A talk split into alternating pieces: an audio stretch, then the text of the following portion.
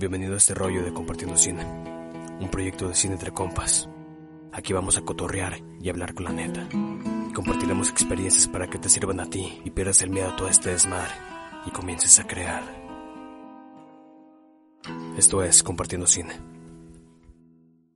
Un saludo a todos amigos de Compartiendo Cine. Estamos muy contentos de que estén aquí una vez más escuchándonos, viéndonos y eh, ahora cambiamos un poco de fondo como podrán ver. Estamos bastante navideños, pero vamos a seguir hablando de cine como nos gusta y como siempre aquí acompañándome mi compañero Félix Loera. ¿Cómo estás? Muy bien, un gusto de estar en un capítulo más de Compartiendo Cine, esperando que sea de su agrado. Claro que sí. Pues eh, algunos de ustedes, quizá los que nos tienen más tiempo escuchándonos, recordarán que a principios de este año comenzamos una nueva sección que dio camino a cápsulas de cine, que fue Camino al Oscar, que creo yo que este va a ser un preámbulo bastante interesante a lo que vendrá más adelante con Camino al Oscar.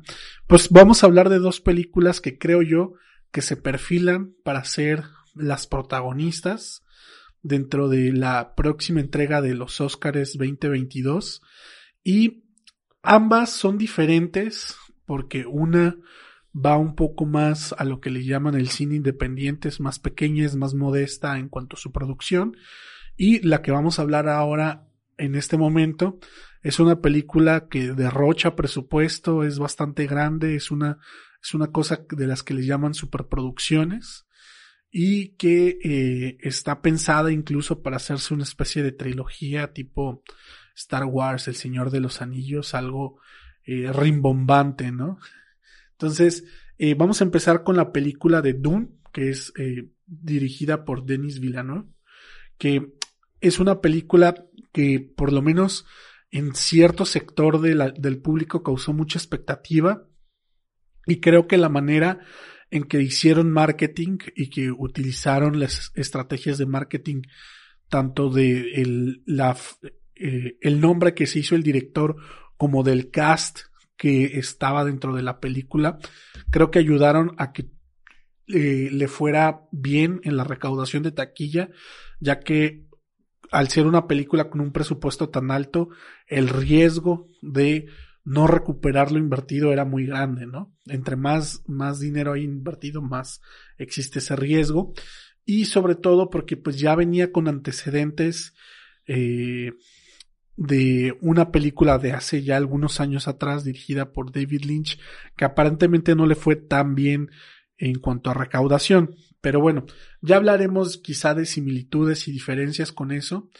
Y creo yo que, como digo, era una película que en hasta cierto punto causaba bastante expectativa y creo yo que a veces las expectativas pueden nublar un poco nuestro juicio, pero al mismo tiempo nos dejan ver cómo eh, el mismo marketing alimenta esas expectativas eh, sin importar que eso de alguna u otra manera pueda perjudicar la manera en que se termina recibiendo eh, la, la, obra en sí misma, ¿no? Pero bueno, Félix, no sé qué quieras tú comentar acerca de esta película.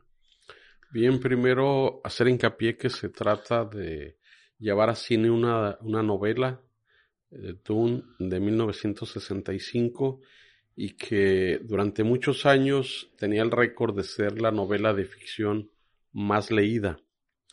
Esto lleva a crear una base de posibles espectadores cuando se haga la película muy importante y a su vez también de elevar las expectativas. Eh, eh, vaya una comparación, por ejemplo, Cien años de soledad de García Márquez es una novela de un premio Nobel, una novela que se ha leído mucho, se ha traducido a muchos idiomas y que cuando se habla de llevarla al cine genera unas expectativas enormes, ¿no? A manera de comparación, cuando existen tantos lectores tan entusiastas de un libro y se habla de llevarlo al cine, creo yo que automáticamente se generan expectativas. Por lo tanto, creo que se intentó tener quienes pudieran asumir ese reto. pues se tiene a Denis Villeneuve, que yo creo que lo que lo puso en primera fila de ser el director para esta película fue que logró hacer la segunda parte de Blade Runner y que sus los fanáticos de esta serie quedaron complacidos o al menos el nivel de satisfacción fue muy alto y creo yo que es ahí donde se decidió correr el riesgo con él. Y al mismo tiempo es un director que pudiera cubrir esas expectativas con un casting muy selecto, es decir, puede decirse que cada actor que está ahí está ahí porque lo respalda una trayectoria amplia y ha mostrado su capacidad. Eh, yo me quedaría con cuatro elementos, que es el director, el que compone la banda sonora que también muestra sus antecedentes, el actor que tiene unos antecedentes donde ha hecho muy buen trabajo y a su vez creo que apuestan porque sea el vínculo con una generación muy joven y que genere toda una, digamos, una dinastía. O sea, que pudiéramos tener eh, una segunda y una tercera parte y crear todo un público, toda una audiencia y él está en la edad para darle seguimiento. Eh, el papel que hace la mamá también es un papel muy sobresaliente y los que lo rodean, ¿no? Todos son actores. Eh, el ya en, desde el equipo técnico, el fotógrafo, el que genera la música, y el director, creo yo que son los ideales para asumir ese reto. Y va a ser interesante en el transcurso, yo creo que los siguientes seis meses eh, nos darán los suficientes elementos para saber eh, si el público aprobó el proyecto, ¿no? Hasta ahora mm, el inicio no es tan malo. Eh, digamos, tienen el presupuesto que se estima es de 165 millones y ya recaudó más de 300 millones en taquilla, lo cual ya habla de que por ahí deben estar ya saliendo tablas, pero apenas se está iniciando la temporada de premiaciones. Seguramente va a estar en las películas nominadas en los Oscar, lo cual le da otro impulso y durante, no sé, cerca de seis meses yo creo que estará en taquilla recaudando eh, dinero, ¿no? Entonces, dentro de seis meses vemos cuáles son los reportes y ya se estaría, por lo menos en la parte de audiencia, ¿no? Que es, eh, pues de entrada lo que tendría para comentar, que es de una obra que ha generado una audiencia muy importante y que está la expectativa de la versión en cine. Y siempre hay un problema cuando una película está relacionada con un libro, ¿qué fue mejor, el libro o la película? Aunque la película, digo, la pregunta sea ociosa, irremediablemente se hace, ¿no? Son dos artes diferentes que algunas veces se complementan muy bien y otras veces generan sus conflictos, ¿no? Claro. Y justo con esto que mencionabas, cuando está, cuando cuando se pone en el foco una obra literaria muy importante y a su vez eh, se genera una expectativa muy grande para llevarla a o convertirla en una pieza cinematográfica, no solo creo que genera expectativa, sino creo que también genera como una, no sé cómo decirlo, como un cierto miedo, podría decir, al, al no poder representar todo lo que conlleva una obra tan compleja, sobre todo, por ejemplo, tanto Dune, que muchos decían que era inadaptable por todas las tramas y subtramas, historias paralelas y demás que tiene, como por ejemplo Cien años de soledad, que también tiene muchos personajes y es una familia y, y cada uno tiene sus conflictos y llevarlo al cine llevaría una complejidad muy grande. Por ejemplo, otro libro que también se mencionaba mucho que era muy complicado de, de adaptar y que finalmente se logró adaptar de una manera que al menos fue bastante aceptada por, por, por la comunidad, que fue El Señor de los Anillos, que incluso hasta Stanley Kubrick rechazó hacer una adaptación porque por ahí cuenta la, el mito. Eh, creo que esto es real, eh, de que los que compraron la adaptación de El Señor de los Anillos me parece que fueron los Beatles o alguno de los Beatles, no recuerdo cuál, y querían que la dirigiera Stanley Kubrick, pero él lo rechazó porque le parecía una obra casi inadaptable, ¿no? Posteriormente, pues llegó Peter Jackson y creo que hizo un buen trabajo. Creo que con Doom pasaba, pasó algo similar. Hubo varios intentos de adaptarla y creo yo que el tener un, director con un gran nombre como el de Dennis llevaba sobre sus hombros pues una responsabilidad a la vez muy grande, ¿no? No sé cómo le habrá ido, si lo asumió bien, si pudo estar tranquilo o eso le, le causó algún problema de estrés, que creo yo, al menos yo poniéndome en su lugar, creo que tener esa, esa responsabilidad tan grande creo que sí puede causar estrés. Y no solo por entregar algo que guste, sino también algo que, que regrese el dinero que costó eso, ¿no? Y, creo que eso es lo, es lo peor, ¿no? Pero bueno, al parecerlo, al menos en cuestión monetaria, creo que lo, lo, lo, logró. Eh, creo que eh, ya lo mencionaba, bastante de eso tiene mucho que ver con eh, el marketing que tuvo la película, que creo yo que ayudó a impulsar esta película, que hay rostros conocidos, identificables y que probablemente, eh, no sé si podría decir que venden, pero de alguna manera el público ya los asocia con una buena película. Y a la vez también intentó entrar al, al, al mainstream de los jóvenes, teniendo dentro de su cast eh, al menos dos figuras muy reconocibles para las audiencias más jóvenes y que se podrían relacionar con ellos, ¿no? Que es el caso de, eh, a ver si no se me va el nombre, Timothée Chamalet y Zendaya. Entonces, tan solo con ellos dos ya también no solo captan al grueso de quien haya visto la primera película o incluso haya leído el libro, sino también audiencias nuevas que a lo mejor no tenían mucho conocimiento de qué se trataba esto y fueron por alguno de estos dos actores, ¿no? Bien. Eh, un poco eh, revisando quién es Denis Villeneuve. Él es eh, franco-canadiense, nace cerca de Quebec. Su primera etapa es en Canadá y en cine muy independiente. yo lo ubico en, en cinco películas la anterior fue Arrival, que por lo cual fue nominado a mejor director en los Oscars y es una película que llamó la atención con un tema ciencia ficción, de conflicto, de el encuentro con otra comunidad extraterrestre y enfrentando los retos de cómo entenderse, o sea, cómo traducirse. Y la película ese es su tema central, es decir, es dos mundos con su lenguaje muy diferente y hay una lucha y expertos buscando hasta que empiezan a encontrar códigos para comunicarse.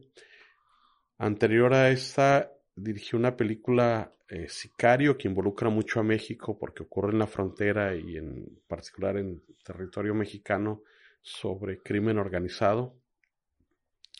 Anteriormente dirigió una película que, también... Que me parece que el, el, nombre Sicario es muy mexicano, ¿no? O sea, que le haya puesto Sicario es...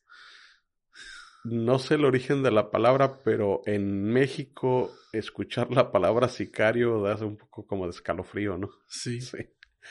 Eh, la película anterior a esta es Prisioneros, que es una película muy peculiar porque muestra un secuestro y muestra con la película muy en varias dimensiones de cada personaje, sus motivaciones, sus miedos, incluso del secuestrador, o sea, qué es lo que lo lleva a actuar, qué le motiva, qué teme, pues, es compleja, pero al mismo tiempo muy bien dirigida.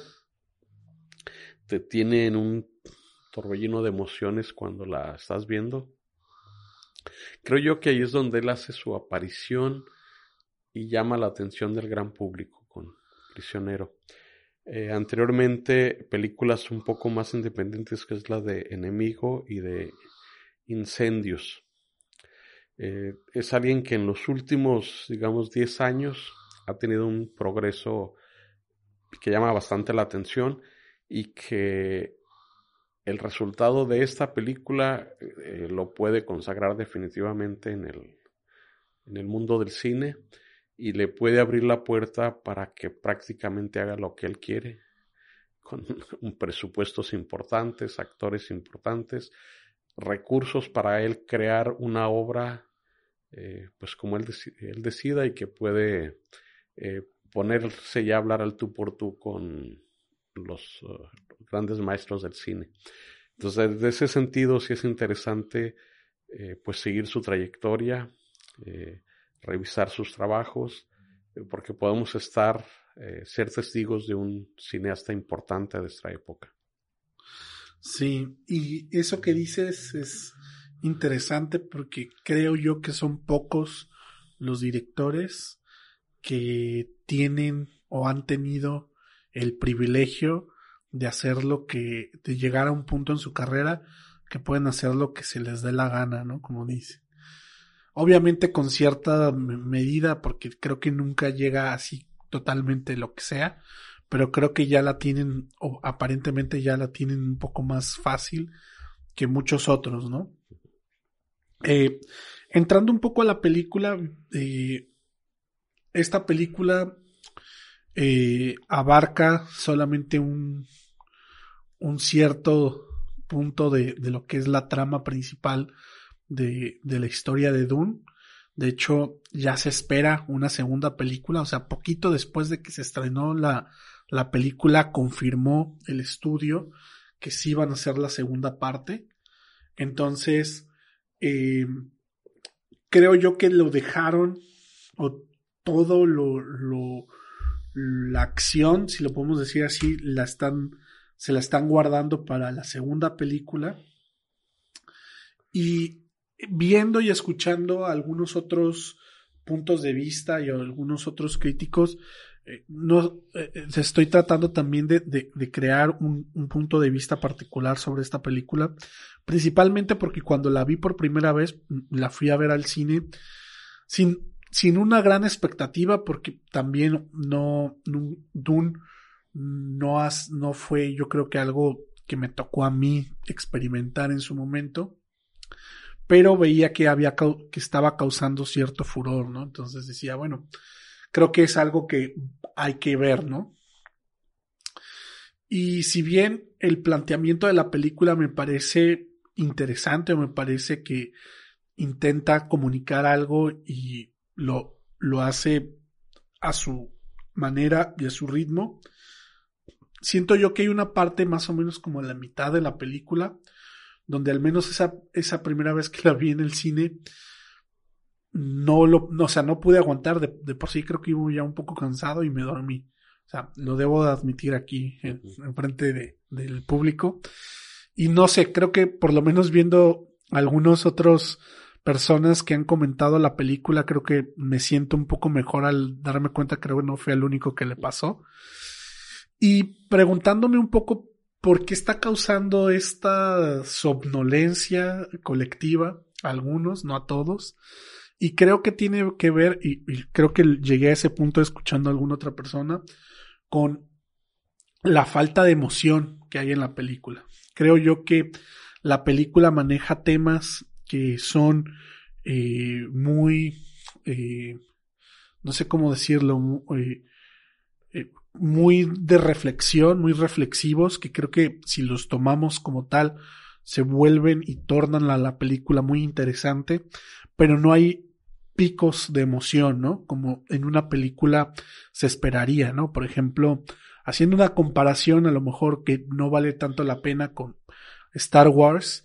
Star Wars es quizá la primera, la, de New Hope, creo que a lo contrario es 0% reflexiva, aunque a lo mejor sí puede hacer algún tipo de reflexión, no voy a decir que no, pero es 100% emocional, o sea, una vez que conectas con el protagonista, sabes qué quiere, por qué tienes eh, sus motivaciones y todo, o sea, llegas a la batalla final y te emocionas, ¿no? Y sientes que va a perder y entonces llega el otro y lo salva, ¿no? Perdón si les estoy haciendo spoilers de Star Wars, pero vaya, es emocionante, o sea, eh, la batalla final, que sin hacer un spoiler, de esta película es cero emocionante. O sea, en ningún momento sientes el peligro ni el riesgo. Y creo yo que ahí, no sé si decir que es una falla, pero creo que ahí es donde si pudieran haber conectado con, con las, con un nuevo público para que siguiera para la segunda película, probablemente no va a querer ver la segunda película, si es que es lo que buscaban. Pues, uh, tratando de hacer un esfuerzo de hablar de lo que sí está en la película, lo que yo vi es eh, un como mantener mucha intensidad en cuanto a planos muy bellos, muy espectaculares y un sentido de música intensa. Entonces, lo que pareciera ser un, como un continuo éxtasis en cuanto a presentación de...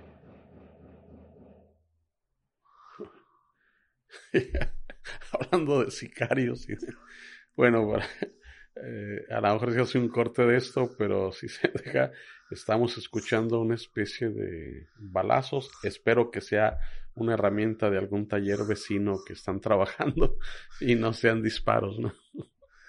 Eh, pero bien, regresando al comentario de la película, veo muchos planos muy bellos, como un esfuerzo de mantener un tono siempre elevado en cuanto a planos bellos, espectaculares y música elevada.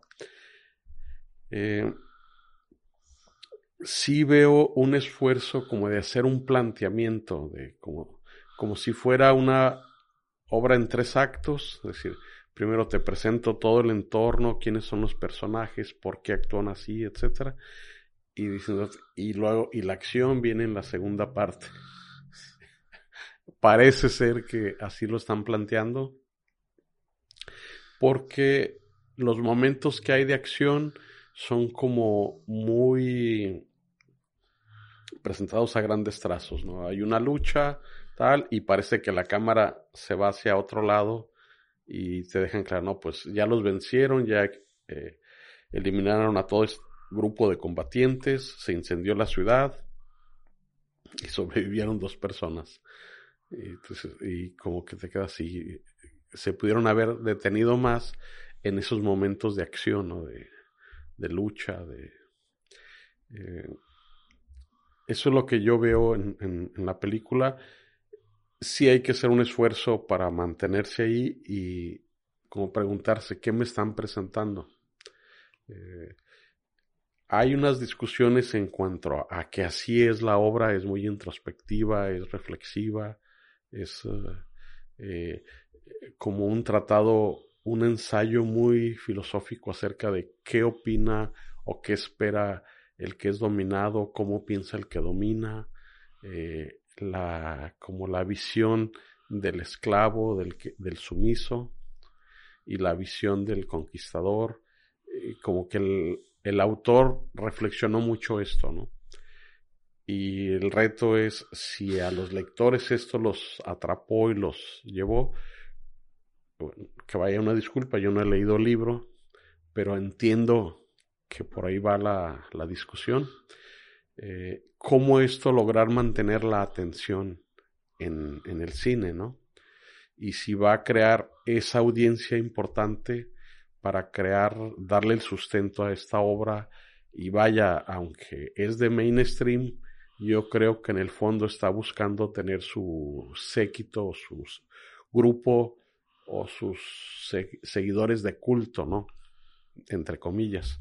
Lo que haría que consiguió la Guerra de las Galaxias, El Señor de los Anillos, y que entiendo que esa también sería uno de sus objetivos, ¿no? Crear una audiencia para su cine. Claro.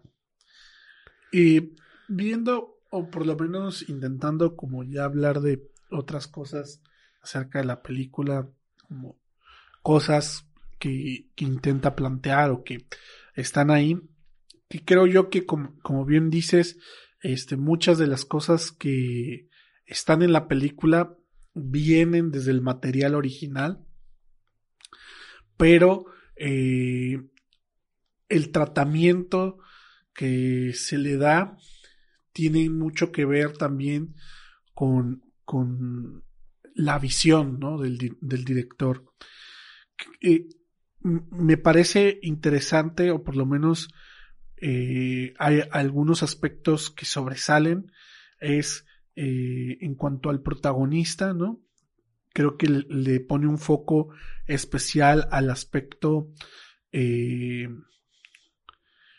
¿cómo decirlo?, de, sus poderes o de que está aprendiendo a manejar un, ciertos poderes. Y por otro lado, el hecho de que muchos o que el lugar donde están lo ven como si fuera un salvador, ¿no? Como un mesías, ¿sí? Y algo que él mismo no asume, ¿no? Y para mí eso, es, e, eso llama la atención en, en sentido de que normalmente el, el, el, Salvador o a veces el Salvador asume o se asume a sí mismo como el Salvador o el, el héroe y eh, asumiéndose a sí mismo como el héroe, pues su función es ser el héroe y salvar, ¿no? Pero, ¿qué pasa cuando el héroe no quiere ser el héroe, ¿no? En, ese sentido, o por lo menos lanza esa pregunta. Y, y, y, por otro lado, que vuelvo un poco al punto, deja eso deja esa pregunta un poco a la mitad porque es como, bueno, si quieres saber cómo lo, cómo lo resuelve, pues vamos a ver lo demás, ¿no? Y esto viendo un poco lo, lo que es la, la eh, el proceso mitológico eh, descrito por eh, Joseph Campbell, donde el viaje del héroe, ¿no? Que asume que es el héroe y entonces toma varias, va tomando ciertas decisiones que lo van llevando a cumplir ciertas cosas. Y aquí yo veo que, a diferencia de eso, sí, a pesar de que él no se asume como tal, va teniendo estas peripecias, pero se queda en los primeros umbrales, ¿no? Y creo yo que por eso eh, hace falta este momento emotivo porque ni siquiera llega a la mitad del umbral, llega como, como un cuarto, apenas va, vamos a entrar a lo que podrías llamar, o sea, un segundo acto que es donde viene lo, lo importante o lo, el conflicto a desarrollar, ¿no? Como lo que tú decías, solamente hay una especie de planteamiento. Y es ahí donde dices, ok, te deja un poco insatisfecho como espectador, desde mi, desde mi punto de vista.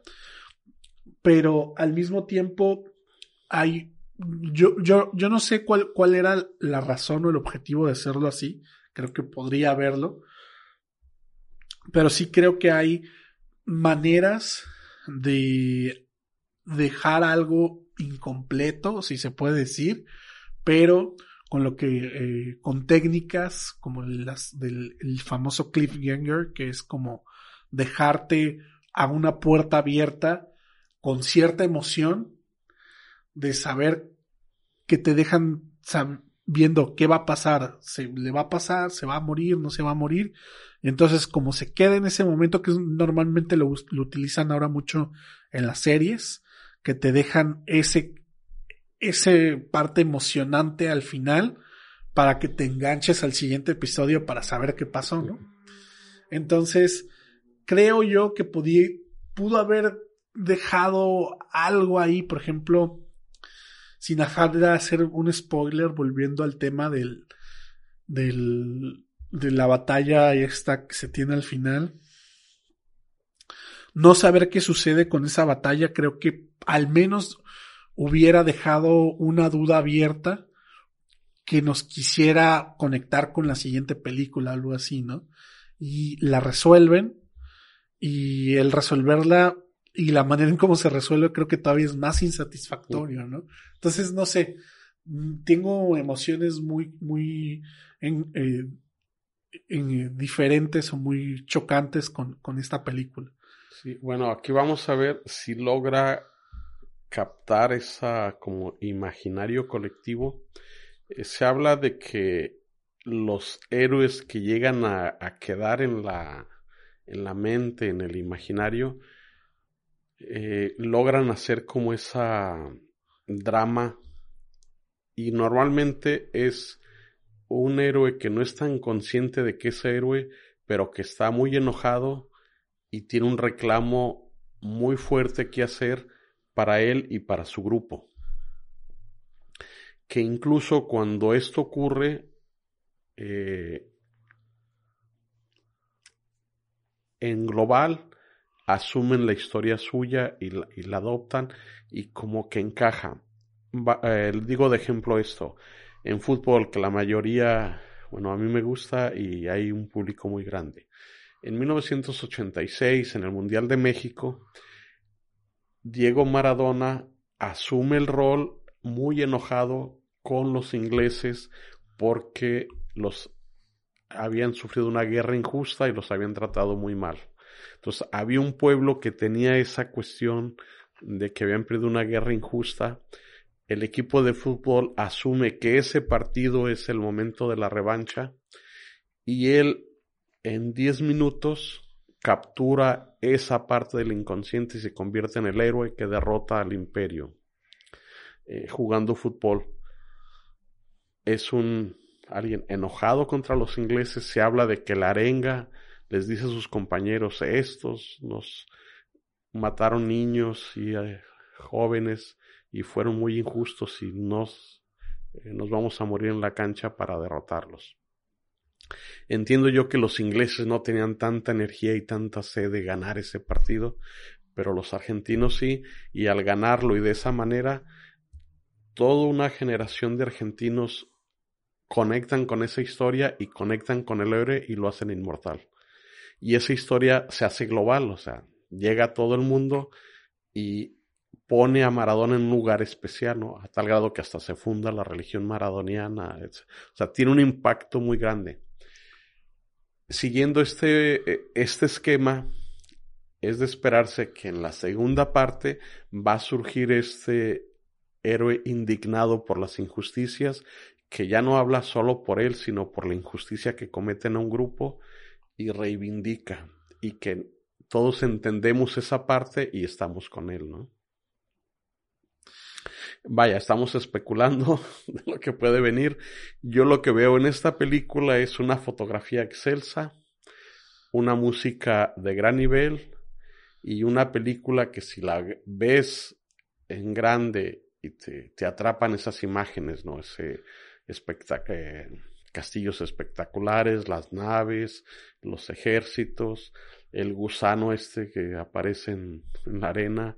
esas imágenes pueden quedar ahí en tu mente eh, haciendo eco mucho tiempo. Eh, eso sí está ahí y creo que es parte de lo que le puede ayudar a ir avanzando como eh, y ganándose terreno.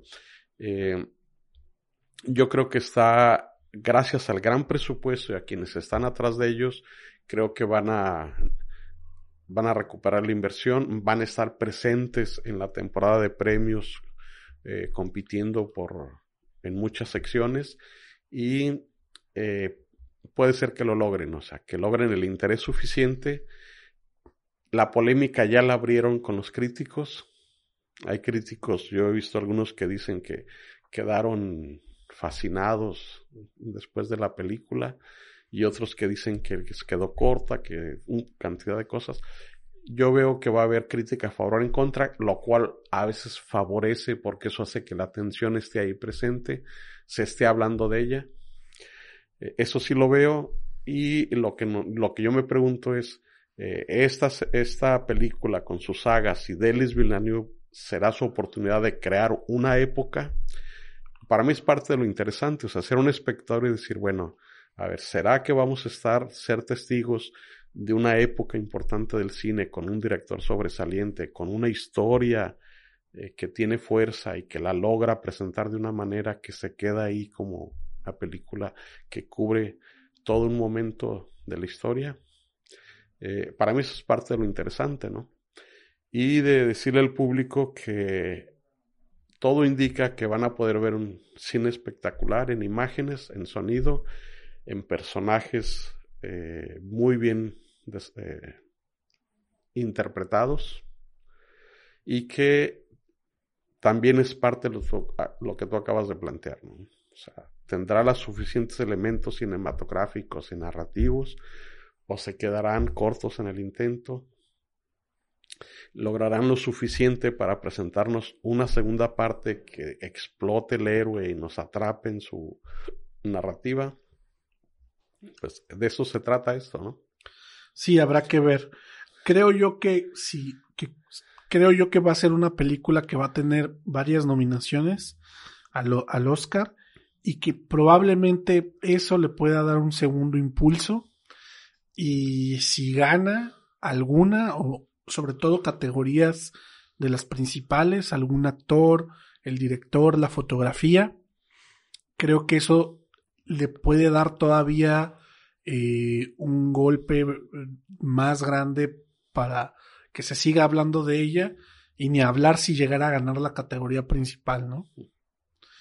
Que ahorita todavía no se terminan de perfilar las películas que podrían llegar a estar nominadas, pero creo que ya podríamos hablar más, eh, más sobre eso una vez teniendo un poco más eh, claro que quiénes son los que van a competir, ¿no? Creo que en este momento se ven algunos, pero todavía no están, por lo menos de, desde mi perspectiva, todavía no, no hay una película como el año pasado, que fue No Land, que va a ser la película del año, ¿no? Creo que todavía o no se ha estrenado o probablemente este año no, no va a existir esa gran película que va, se va, va a arrasar con todos los premios, ¿no?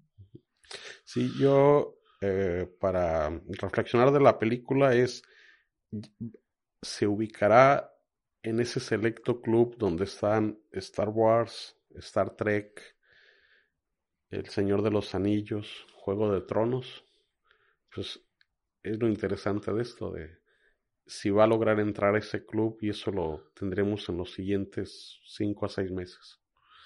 Claro. Y más allá, yo creo que el, el, el tiempo la va a ir ya sea o olvidando o haciendo que se arraigue más en el, en el inconsciente colectivo, ¿no? Sí. Eh, parte de lo interesante de ver cine y reflexionar es que hay veces, como en este momento, dices, a ver, el volado ya está en el aire. El director ya hizo su trabajo, los actores, ya se lanzó la película, ¿qué va a pasar con ella?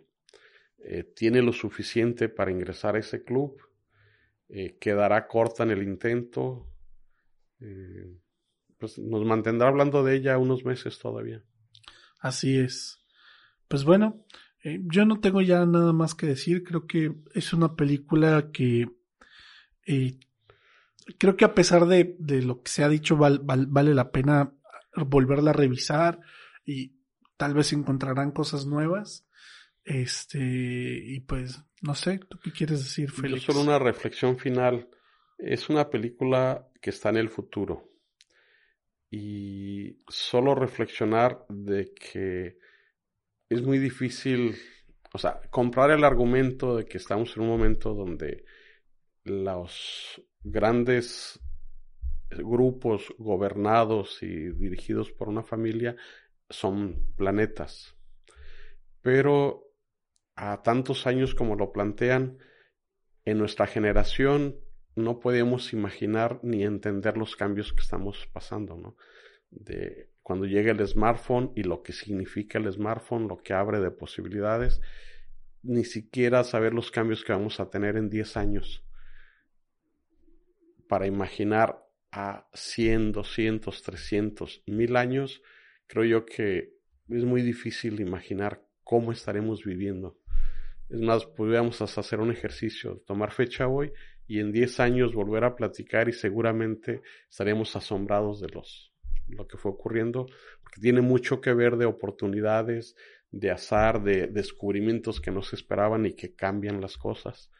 Eh, vaya, lo que vi ahí me pareció muy poco de lo que pudiera ser el futuro a tantos años y con el desarrollo que va a tener la tecnología. Y lo que va a impactar en nuestros cuerpos, ¿no? Por ejemplo, yo veo inminente que en los próximos años nos vamos a ir convirtiendo en cyborgs, porque a cierta edad tus órganos ya no funcionan igual y probablemente vamos a ir encontrando la manera de reforzarlos y de utilizar eh, aditamentos, ¿no? Como mecánicos en los ojos, en las articulaciones, y cuando se logra algún órgano biónico que te ayude a funcionar mejor, eso creo yo que lo vamos a ir próximamente y cómo será en 500 o en 1000 años. Vaya, lo que yo me pregunté, creo yo que ese no es el futuro que... Pero pues compras el argumento y la fantasía como te la presentan el autor del libro, el guionista y el director, ¿no? Claro. Todo. Muy bien. Con eso terminamos la película de Doom y seguimos con nuestra siguiente película. Bien, continuamos con la película Coda. Es una película que estuvo en la pasada edición del Festival de Sundance y que ganó varios reconocimientos dentro de este dicho festival. Una cosa interesante de Sundance, debo decir, es que eh, el estar dentro de su selección oficial y ganar alguno de los premios grandes que ofrece el, el festival te da una calificación especial o un crédito especial para ser considerado para los premios Oscar. Entonces, eso creo yo que le va a dar, le dio su primer impulso a la película para poder ser considerada, pero a su vez creo que la película por sí misma ha logrado eh, llamar la atención de un cierto público que eh, la podría hacer llegar, al menos tener algunas nominaciones tanto en categorías principales como eh, incluso en la categoría principal que es mejor película tal vez algunos actores, quizá la directora y demás. Eh, probablemente mm, no gane nada o gane uno u otro Oscar, pero creo que eso le va a dar un cierto posicionamiento a la, a la directora de esta película y a su vez creo yo que se va a tener cierta expectativa de ella para ver qué es lo siguiente que va a hacer y cómo lo va a hacer, ¿no? un poco como lo que le pasó en su momento a este Demian Chazelle, que gana el Festival de Sundance con, con Whiplash y el dar el paso tan fuerte con Whiplash hace que quede nominado en varias categorías de los Oscar con Whiplash. Creo que no fueron tantas nominaciones, pero logró estar en, nominado en algunas categorías. Y eso le abre el paso fuerte a que llegue con su superproducción eh, La La Land y con esa es con la que gana su Oscar como director, ¿no? Entonces, creo yo que si bien cada carrera y cada director es diferente, pero creo yo que eh, hay muchos directores que el Festival de Sundance les ha ayudado a crecer su carrera, ¿no? También un director eh, que si bien creo que no ha ganado Oscar, pero que ha tenido notoriedad a, raíz del Festival de Sundance, creo que es este Kugler, Ryan Kugler creo que se llama, que es el que hizo una, eh, la, la saga de Creed, que es un boxeador afroamericano, que se supone, según la historia, retoma la historia de Apollo Creed, el amigo de, eh, el amigo de Rocky, y en la película retoma como lo retoma a este supuesto hijo de Apollo Creed y crea como una especie de, de spin-off que esta ya la tenía pensada según la historia desde hace mucho tiempo, se la ofrece a Sylvester Stallone, Sylvester Stallone le dice que no, hace otra película que se llama eh, Fruit Leaf Station, me parece, con esa le va muy bien en Sundance y llama la atención de, de Stallone. Stallone accede a estar en su película, incluso creo que es productor de la película. Se hacen estas películas, creo que la primera la dirige él, ya las otras solo las produce, pero a su vez esto también le dio que llamara la atención de, de productores en Hollywood que le ofrecieron películas, le ofrecieron dirigir la primera película de Marvel, la de Black Panther. Entonces, eh, que en su momento se vendía como la primera película eh, protagonizada por un superhéroe afroamericano, ¿no? Que algunos dicen que no es verdad, etcétera, etcétera. Fuera de, lo que es marketing, porque creo que era parte de marketing, que el director haya logrado estar eh, dirigiendo una superproducción, empezando con cine independiente, impulsado por este festival, habla pues de lo que ha impulsado este festival y de lo que ha logrado hacer en los directores que van iniciando, ¿no? Entonces, eh, solo menciono todo esto como un preámbulo para poder ver eh, el empuje que puede llegar a tener esta película, tanto dentro de esta temporada de premios como para la carrera de la directora.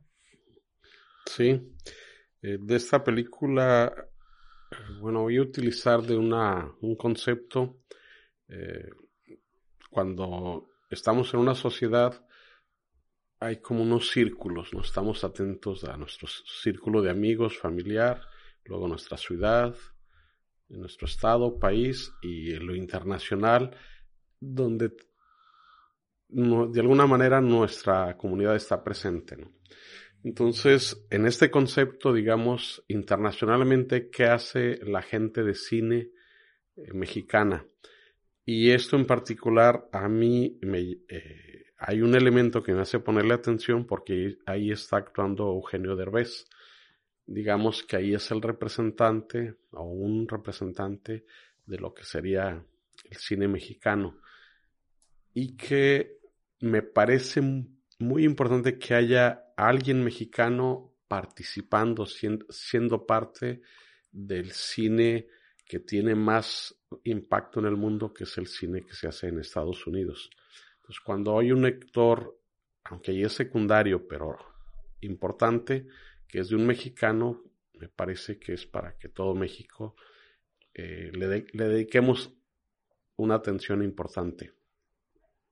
Entonces, digamos que ese es un factor por el cual para mí se me hace valioso.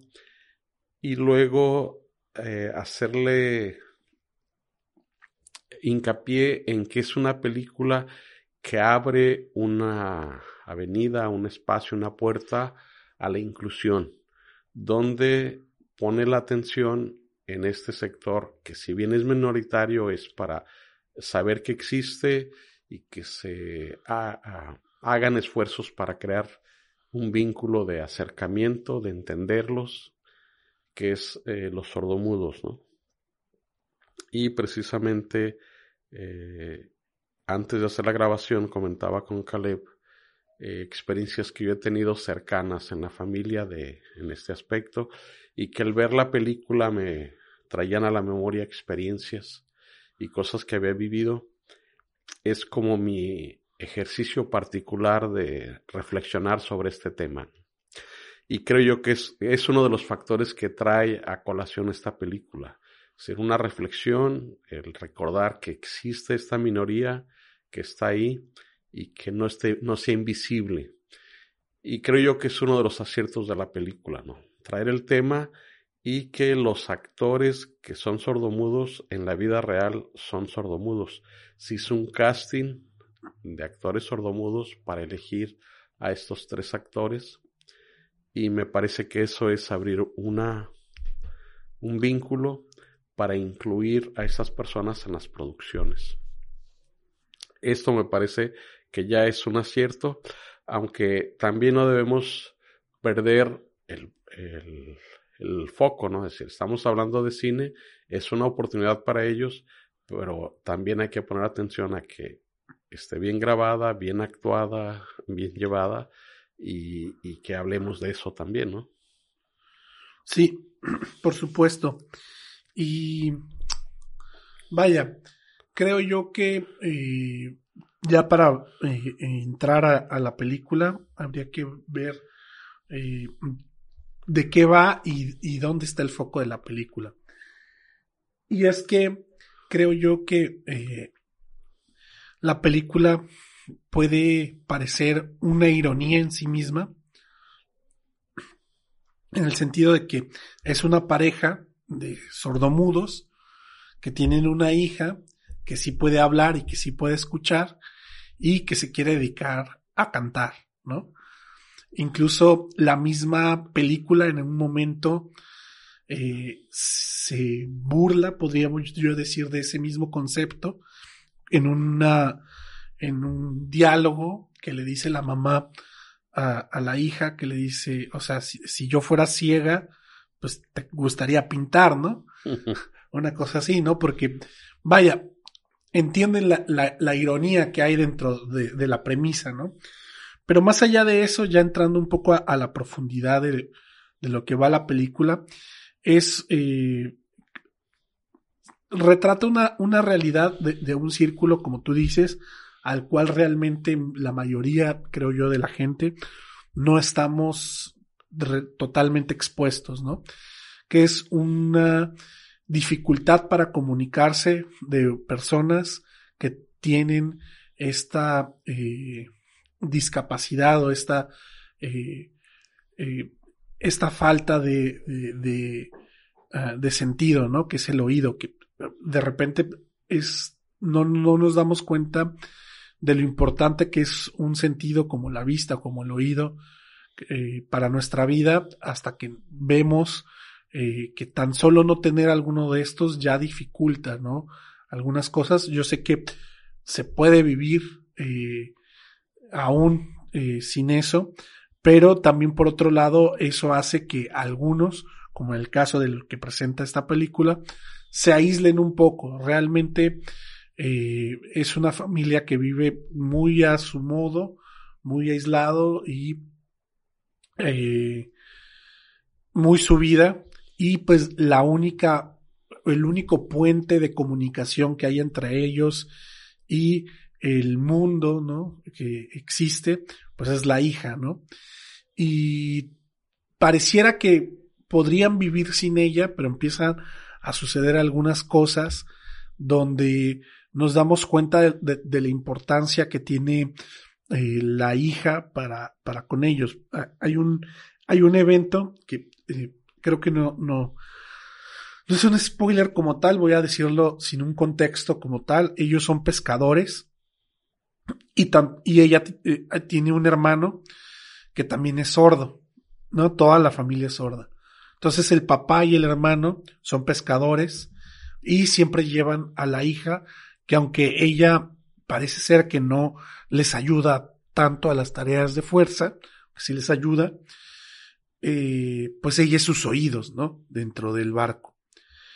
Y llegó un momento donde un, ella decide no estar ahí y, y nos damos cuenta pues de las consecuencias que esto tiene, ¿no? Entonces, ahí te das cuenta de por qué de alguna manera ellos se sienten excluidos. Pero al mismo tiempo, ella misma se siente, la protagonista se siente atrapada o se siente rehén, si podemos decir, ¿no? De, su familia, porque al, por un lado, quisiera ella vivir su vida o vivir lo que ella considera eh, su sueño, pero siente esta necesidad de tener que ayudarle a su familia, ¿no? Y la historia va de este desprendimiento, tanto de la familia, que tiene que aprender a ver la manera de cómo entrar en un mundo donde no está hecho para ellos, y de la hija de soltar a la familia para poder volar y cumplir sus sueños y no sentir eh, culpa o eh, sentir que ella tiene que estar ahí para resolverle ese problema a la familia, ¿no? Creo yo que podría ser un resumen de, la película. Sí, eh, retomando lo que dices, es el personaje central es una chica, eh, Koda, que es del inglés hijo de padres sordomudos, sordos. En inglés es Child of a Deaf Adults. Eh, y ella va creciendo, llega a la edad de 17 años, donde se abre la posibilidad de ir a la universidad. La familia vive de pescar en un barco pequeño, donde ella es un elemento muy importante porque es el enlace. Eh, los acompaña a las asambleas de pescadores, hasta para ir a hacer compras familiares, ella es la que en el mercado y se crea una codependencia, ¿no? Y ella vive el conflicto cuando para ella desarrollarse, ir a la universidad, tiene que separarse del grupo familiar. A su vez, el grupo familiar la necesita mucho. Ese es su conflicto. La película va de cuando ya se plantea el conflicto y cuando todos toman conciencia de esto, cómo se va a negociar y se va a desarrollar esto.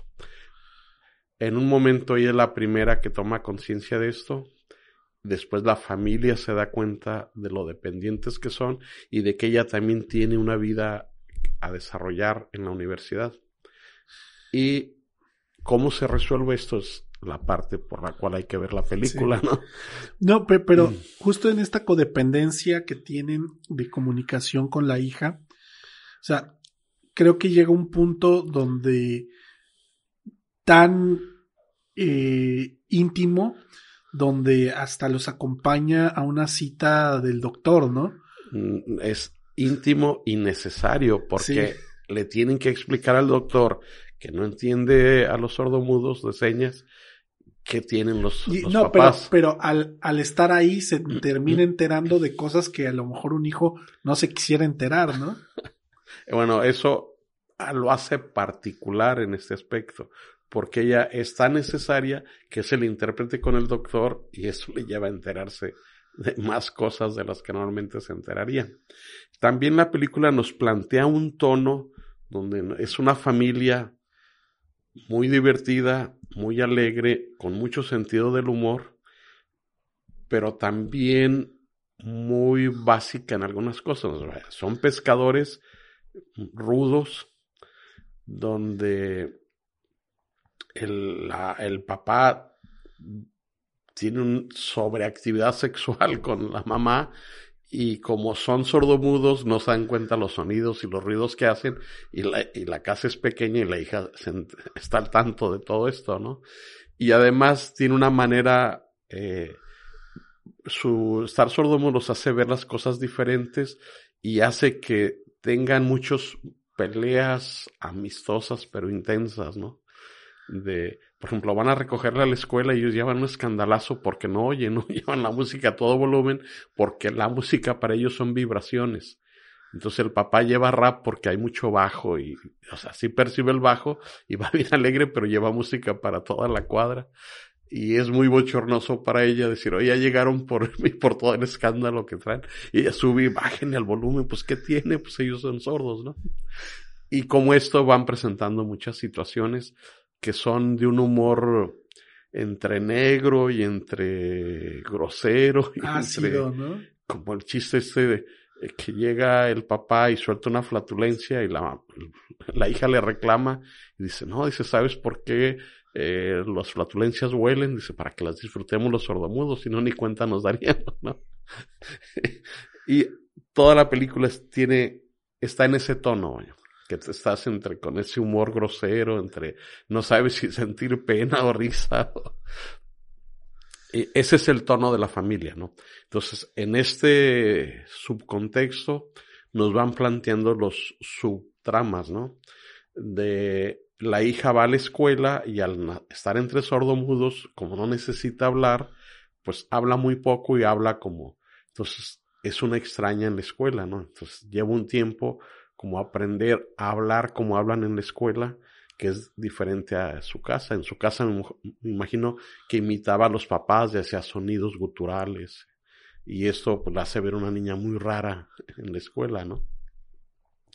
trabaja de pescadora, lo que hace que su ropa se impregne a pescado, llega a la escuela, apesta a pescado, recibe el bullying de los compañeros, es todo este contexto, ¿no? Sí, es una marginal, ¿no? Dentro de la escuela. Exactamente, está marginada, pero al mismo tiempo tiene una relación muy intensa y divertida en casa, caótica pero divertida. Dentro de lo divertido también es amorosa porque sí se quieren y tienen peleas muy intensas pero muy amorosas también.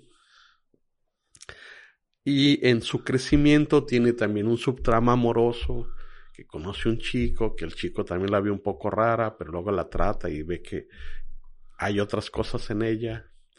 Eh, hasta que el punto de clímax es que hay un maestro que detecta que tiene una voz especial y que la puede desarrollar asistiendo a la escuela de música. Y ahí es donde presenta el conflicto. Ella dice, para yo desarrollar mi habilidad tengo que ir a la universidad, eso implica salir del círculo familiar, la familia me necesita, y ahí viene esa ironía de decir, a ver, pues cómo en una familia donde no perciben el sonido, ella es una cantante con un gran futuro y donde la familia no, no la puede oír cantar, ¿no? Vaya, cuando canta, el papá le tiene que tocar la garganta para sentir la vibración, ¿no? Y hay un momento en que ella canta, pero les tiene que traducir la canción en, en señas, ¿no? Entonces, a grandes rasgos, esta es la película. Eh, hay que mencionar que es un remake, es una película que ya se había estrenado en Francia en 2014, que fue un éxito en Francia. Allá era una familia de granjeros, donde estaba además el elemento el despertar, despertar sexual del adolescente. Acá eso es prácticamente no está en la película. Eh, le agregan, la directora es de Massachusetts, entonces me imagino que entiende el entorno y le fue más fácil que en vez de granjeros fueran una familia de pescadores. Eh, esos matices, ¿no? Aquí hay, en esta película, pues digo, el humor es así rayando entre lo negro y lo grosero. Eh, y lo que creo yo es que la directora, que también es la escritora del guion, cuidó mucho el guion, pero quedó atrapada en los clichés. Es decir, los que ven mucho cine y lo analizan, les parece una película repetitiva. Es el clásico cuando dices, esta historia ya la vi, esta película ya la vi. Es decir, se mantienen unos estándares hasta muy previsibles, ¿no? Aunque yo defiendo que incluso un cliché puede ser una buena película cuando se hace bien, que creo que este es el caso, que hay otros elementos cinematográficos que sí cumplen y yo creo que hay un público muy amplio que sí disfruta y va a disfrutar la película. Estarán los críticos y los que ven mucho cine que seguramente le pondrán muchos, muchas objeciones, ya se las pusieron, pero creo yo que eso eh, no limita a que sí va a encontrar un público importante, y que la va a disfrutar y le va a dar un respaldo a la película. Eh, estoy contigo, creo que sí va a llegar fuerte a, la época, a la temporada de premios y llegar al, Oscar. Y no, yo no descartaría, por ejemplo, mejor actriz. Por ahí, ojalá se colara Derbez como actor secundario. Eh, ahí es más un deseo personal, pero no está totalmente excluido. Sí hay cierta oportunidad. Sí, y, yo, creo que eh, una de las cosas que hace interesantes a la película es que se toma el tiempo para desarrollar a su personaje principal, cómo es, por qué es, cómo es, sus motivaciones, y alrededor de ella eh, le da, le da eh, cierta tridimensionalidad a los personajes que la apoyan, ¿no? Y le dan eh, cierto tono, como dices, la manera en cómo son, lo que sienten. Por ejemplo, hay un conflicto secundario con el hermano, que el hermano siente que tampoco, o sea, no le gusta que la familia dependa tanto de ella, él quisiera poder también poder resolver las cosas a su manera, etcétera. Y ese tipo de cosas creo yo que le dan eh, este poder relacionarse emocionalmente con, con la película, ¿no? Creo yo que, eh, por lo que mencionabas hace rato, que tenía que ver con, con la manera en que está estructurada, creo que sí, es una, es una manera muy clásica eh, en cómo está planteada la película, ¿no? Está A, B y C, ¿no? O sea, es casi una película de, de, de, de formulita, como algunos dicen, pero eh, eso no hace que descuide a sus personajes y creo yo que es una película que puede conectar con el público, o sea, si alguien se le encuentra, eh, creo que ya no está en el cine en este momento, pero probablemente va a estar en alguna plataforma, si de repente la ve en la televisión o en Netflix o en alguna plataforma donde vaya a estar y, se la ve, no creo que, que, vaya a salir decepcionado, creo que lo va a emocionar y creo que al final una es un punto importante de, de, la película, ¿no? Creo que va a encontrar su público y que el público que la vea va a quedar satisfecho con la película. Creo que ese es un punto importante. Y como tú dices, ¿no? Hay muchos, eh, hay muchos chistes, o sea, yo había cosas que, que, me mataban de la risa, ¿no? Por ejemplo, eh, no solo en, de los papás, que los papás son, este, no, no encuentro ahorita la palabra, pero pues que, que no les importa quien los escuche, ¿no? Aunque sean sordos, ¿no? Pero incluso hasta se justifican. Este, pero también, por ejemplo, eh, la protagonista tiene una amiga que le quiere tirar la onda a su hermano y quiere que le diga cómo decirle algo.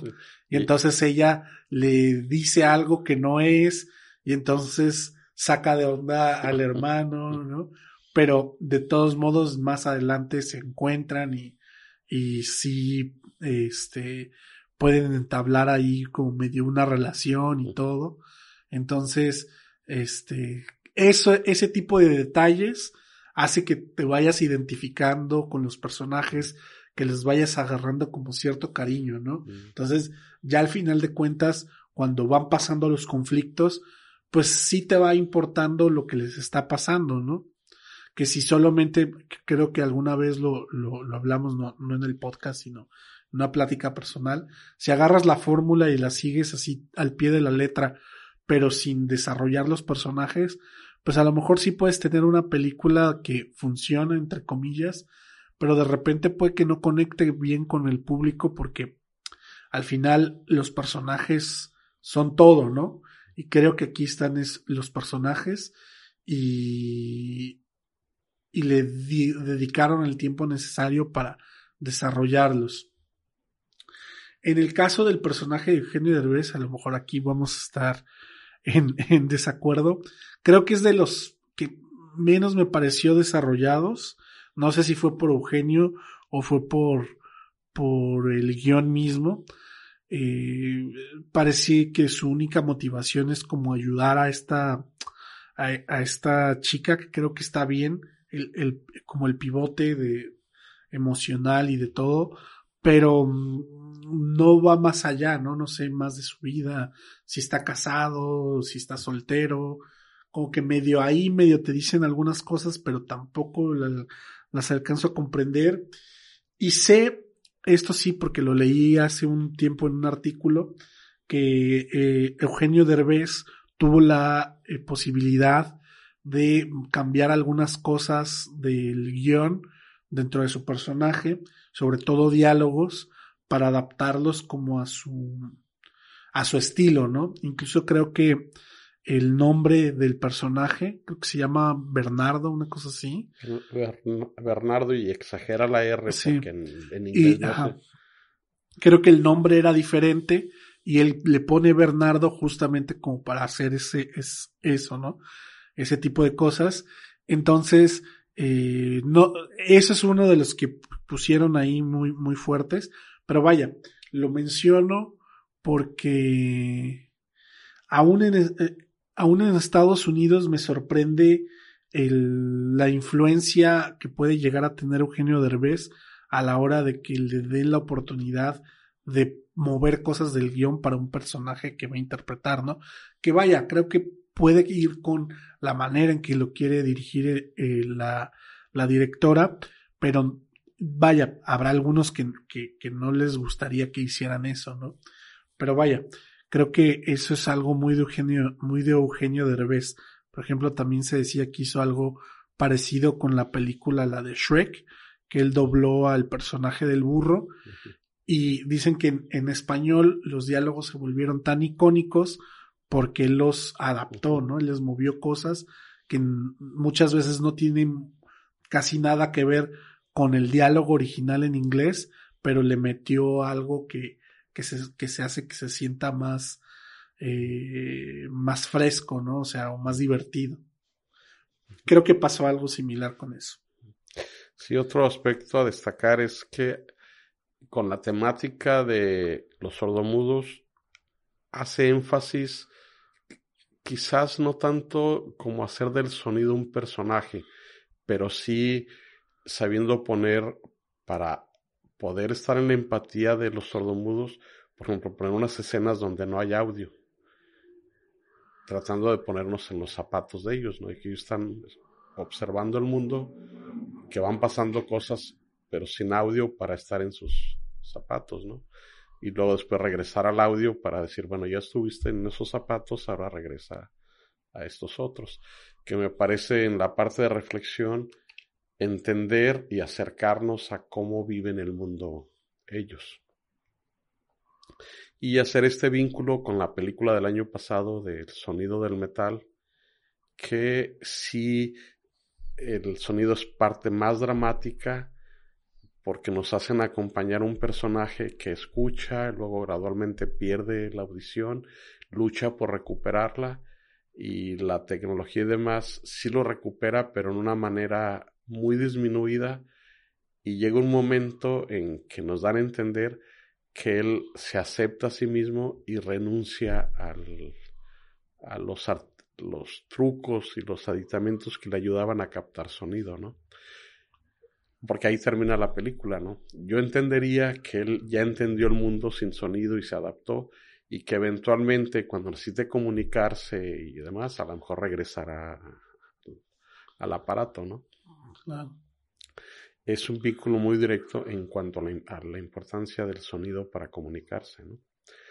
Eh, pues veo esto, eh, yo creo que haciendo como una recapitulación, eh, nos plantea una familia con estas características, la hace visible para tenerlas presentes.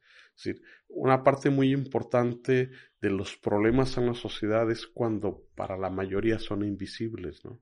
Es decir, eh, no se reflexiona ni se detiene un momento en saber que hay violencia infantil, por ejemplo, que hay violencia contra las mujeres, tomar conciencia de ciertos códigos en el hablar que discriminan.